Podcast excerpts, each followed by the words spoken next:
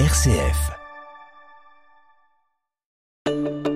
Les bons conseils de mon notaire sur RCF Lyon, présentés par la Chambre des notaires du Rhône. Nous parlons du compromis de vente, une étape incontournable dans la vente et l'achat d'un bien immobilier.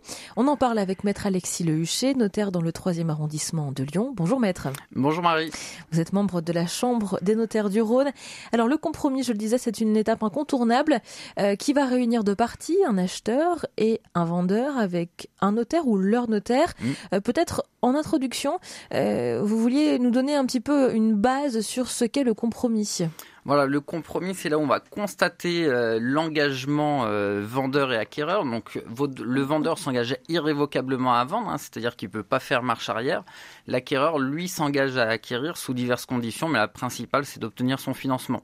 Et dans ce compromis, donc tout est dit, euh, et no- notamment, il doit respecter un devoir d'information réciproque, c'est-à-dire que l'acquéreur ne va pas euh, cacher, par exemple, qu'il est en interdit bancaire, hein, qu'il ne va pas cacher sa situation financière, et le vendeur, lui, quant à lui, dit tout ce qu'il sait sur le bien pour ne rien cacher. Donc euh, voilà, attention, à bon entendeur, il faut être transparent. Alors on va passer du côté du vendeur. Le vendeur a un bien immobilier, euh, il a trouvé un acquéreur, Mm. on arrive à l'étape du compromis de vente, c'est donc la première étape avant de signer l'acte de vente. Qu'est-ce qui s'y passe aujourd'hui et que doit faire le vendeur pour cette étape? Alors, le vendeur, donc c'est effectivement la première étape qui va sceller les, les conditions de la vente. Donc, le vendeur, il a tout un tas de devoirs d'information, comme je vous l'ai dit, hein, de, de dire sur le bien. Ça se passe notamment par les diagnostics. hein. on informe l'acquéreur de l'état du bien. Ça c'est obligatoire. hein. Ça, c'est obligatoire, effectivement. Et puis après, il doit une garantie euh, sur le risque d'éviction. Alors, qu'est-ce que le risque d'éviction? C'est-à-dire, il garantit une paisible jouissance à l'acquéreur, c'est-à-dire que personne va venir contester sa qualité de propriétaire hein, en faisant toutes les déclarations qu'il n'a pas euh, agrandi euh, l'appartement sur celui du voisin, qu'il n'a pas vendu l'appartement à quelqu'un d'autre. Enfin voilà, il nous fait toutes les déclarations de bonne foi pour assurer à l'acquéreur que personne va venir contester cette qualité de propriétaire. Et toutes ces déclarations, il le fait avec son notaire. Comment est-ce que ça se passe pour lui C'est effectivement dans le compromis qu'on l'indique euh, dans l'acte où, où il fait ses déclarations et c'est à ce moment-là qu'il précise. Un, exemple tout à fait classique euh, sur la copropriété, vous mettez une climatisation en, en façade, bloc climat en façade, on touche l'aspect extérieur de l'immeuble, il faut des autorisations d'assemblée générale des copropriétaires et même de l'urbanisme. Donc à ce moment-là, le notaire le questionne, il l'a fait, il l'a pas fait, bah, soit on régularise la situation, soit l'acquéreur l'achète en connaissance de cause. Concrètement, euh, quel autre document indispensable doit-il fournir hein, en tant que vendeur pour que le compromis puisse aboutir? Bah, le tout premier, c'est son titre de propriété, hein, c'est son acte d'achat. Après, il y aura tout effectivement les pièces des diagnostics. Et enfin, mais ça en général, c'est le notaire qui, qui va les réclamer. C'est toutes les pièces sur la copropriété, euh, règlement de copropriété, trois derniers procès-verbaux d'assemblée générale, et ainsi qu'un pré-état daté, c'est un état financier, un état comptable hein, sur, euh, sur la copropriété. Donc ça, il faut s'y prendre un petit peu à l'avance, notamment euh, pour obtenir un diagnostic à jour. Euh, il faut passer par une entreprise euh, indépendante.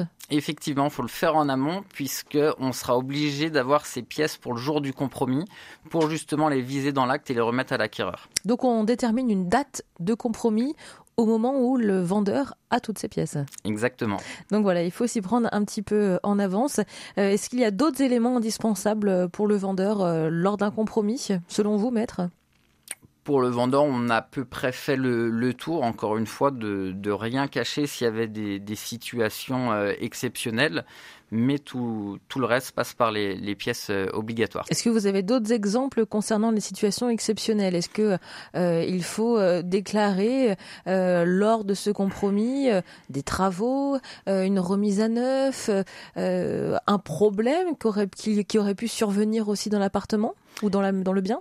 Effectivement, dans le devoir d'information du vendeur, il faut qu'on déclare tout ça. Donc ça peut passer par le biais des travaux qui auraient fait l'objet d'un permis de construire, qu'on s'assure qu'il y a bien eu toutes les autorisations nécessaires. Ça peut être aussi pour les décennales des entreprises, voir si les travaux sont encore sous garantie ou le gros œuvre est encore sous garantie.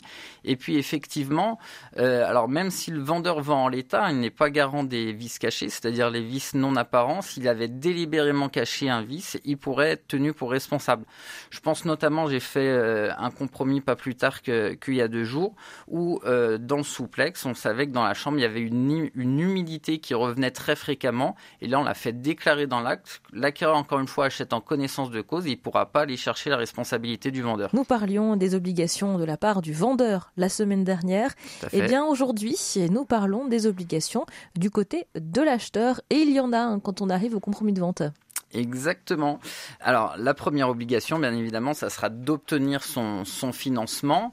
Et autre principe que c'est vrai que les gens peuvent découvrir euh, souvent en rendez-vous, c'est l'usage. Je veux qu'on verse un dépôt de garantie de, équivalent à 5% du prix de vente hein, dans les 10 jours du, compromis. Donc ça, c'est un usage. Conventionnellement, on peut euh, changer euh, ce montant. Mais quel est l'objet Enfin, le, le but de ce dépôt de garantie, d'une part, c'est de montrer pas de blanche. Donc déjà, si on commence à négocier un dépôt de garantie à la baisse, c'est jamais très rassurant pour, pour le vendeur. Et puis l'autre intérêt, c'est effectivement si l'acquéreur avait son, son prêt, toutes les conditions euh, pour euh, signer la vente sont levées, qui dit finalement je ne veux plus acheter, on ne pourrait pas le forcer à signer, par contre, le vendeur pourrait lui réclamer 10% du prix de vente et ce dépôt de garantie serait donc une avance sur, les, sur le, dédommagement que demanderait euh, le vendeur. Donc c'est que les, choses deviennent sérieuses hein, aussi quand on arrive au compromis de vente. Ça devient effectivement très sérieux. C'est un engagement qu'on scelle et justement, bah, c'est pour montrer la, marque de, de cet engagement. Et ça arrive souvent que le compromis de vente n'aboutisse pas à la vente? Alors, en pratique, quand ça n'aboutit pas, c'est plus quand il y a eu un refus de prêt. À ce moment-là, c'est une condition suspensive. Donc là, l'acquéreur peut sortir euh, sans indemnité c'est quand même rare ce qu'on appelle dans notre jargon qu'il fasse ce caprice, c'est-à-dire alors qu'il a son prêt et que la veille de la signature, il nous dit je ne veux plus acheter. C'est rare, mais ça arrive. Ça peut arriver. Mais donc c'est au bénéfice du vendeur. Exactement. Alors ce dépôt de garantie, c'est environ 5%. Euh, mm. Vous l'avez dit, on peut l'ajuster, hein, euh, ce pourcentage, à la baisse ou bien à la hausse. C'est quelque chose qu'on décide lors du compromis Voilà, alors encore une fois, c'est un usage, donc la plupart du temps, nous notaires, on, on, applique les usages, hein, donc 5%. Mais voilà, si le vendeur et l'acquéreur sont d'accord, ils peuvent baisser. J'ai eu le cas, par exemple, pour donner des exemples concrets, euh, la semaine dernière, euh, l'acquéreur achetait son, apport, en fait, c'est à vente de son bien immobilier, donc il n'avait pas encore le, cash disponible. Donc il a demandé à baisser ce dépôt de garantie pour pas se bloquer euh, ce montant, ce que tout à fait compris le vendeur. À ce moment-là, on a mis effectivement un, taux plus bas pour, euh, pour ce versement. Donc tout n'est pas figé. Hein. Il faut pouvoir discuter, échanger euh, sur le sujet. Euh, il ne faut pas que ce soit un point bloquant. Une fois qu'on est arrivé à ce compromis que l'acquéreur a pu verser son dépôt de garantie, combien de temps faut-il compter avant de pouvoir fixer une date pour la vente du bien? En fait, tout va surtout dépendre de la date d'obtention du prêt de l'acquéreur. En général, on laisse deux mois pour obtenir son prêt et on signe la vente sous trois mois. En, pratique, on signe à peu près sous deux mois et demi si on, arrive à avoir le prêt avant. Pourquoi deux mois? Bah, C'est le délai, d'usage. Hein. On se rend compte qu'on met à peu près deux mois pour obtenir son prêt. Et pourquoi un mois entre la date d'obtention du prêt et la date de signature, c'est que l'acquéreur enfin l'emprunteur va avoir un délai de réflexion de 11 jours hein, pour accepter son prêt. Il va attendre 100 jours pour retourner l'offre de prêt signée à la banque. Le temps que la banque reçoive, débloque les fonds, c'est qu'on peut signer sous 15 jours, 3 semaines. Donc voilà pourquoi on met toujours un délai d'un mois après l'obtention du prêt. Aujourd'hui, euh, malgré tout ce qu'on entend autour euh, de la difficulté hein, pour obtenir euh, des prêts bancaires, est-ce que ce délai, ce délai pourrait être un peu plus long on peut effectivement, encore une fois, de, de convention entre vendeur et acquéreur, proroger les, les délais. Donc ça, c'est possible. Si l'offre de prêt ne passe pas, que se passe-t-il? Alors, si ça correspond bien à la condition suspensive, hein, au, montant qu'on a indiqué dans le compromis, et eh ben à ce moment-là, l'acquéreur récupère son dépôt de garantie et surtout sa, liberté. Pas de chance pour le vendeur qui, qui, repartira à zéro, mais ça faisait partie des règles du jeu qu'on avait fixées dans le compromis. Et si la signature aboutit, euh, les fonds, euh, comment sont-ils euh, transférés de banque à banque? Là aussi, le, le rôle a un élément un peu central aussi, je crois. Tout à fait. Donc nous, le dépôt de garantie, il est conservé dans la comptabilité du, du notaire. Et bien évidemment, c'est une avance sur le prix. Ça viendra en déduction de ce que l'acquéreur aura versé à la fin.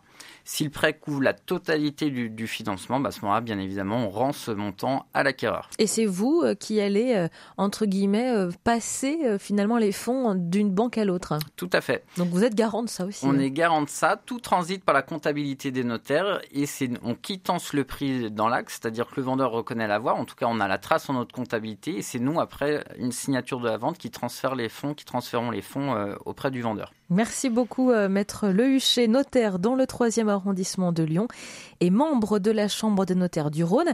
Merci d'avoir été avec nous. On Merci à vous. Retrouver vos chroniques sur rcf.fr. Merci. C'était la chronique Les bons conseils de mon notaire. Plus d'infos sur le site chambre-rhône.notaire.fr.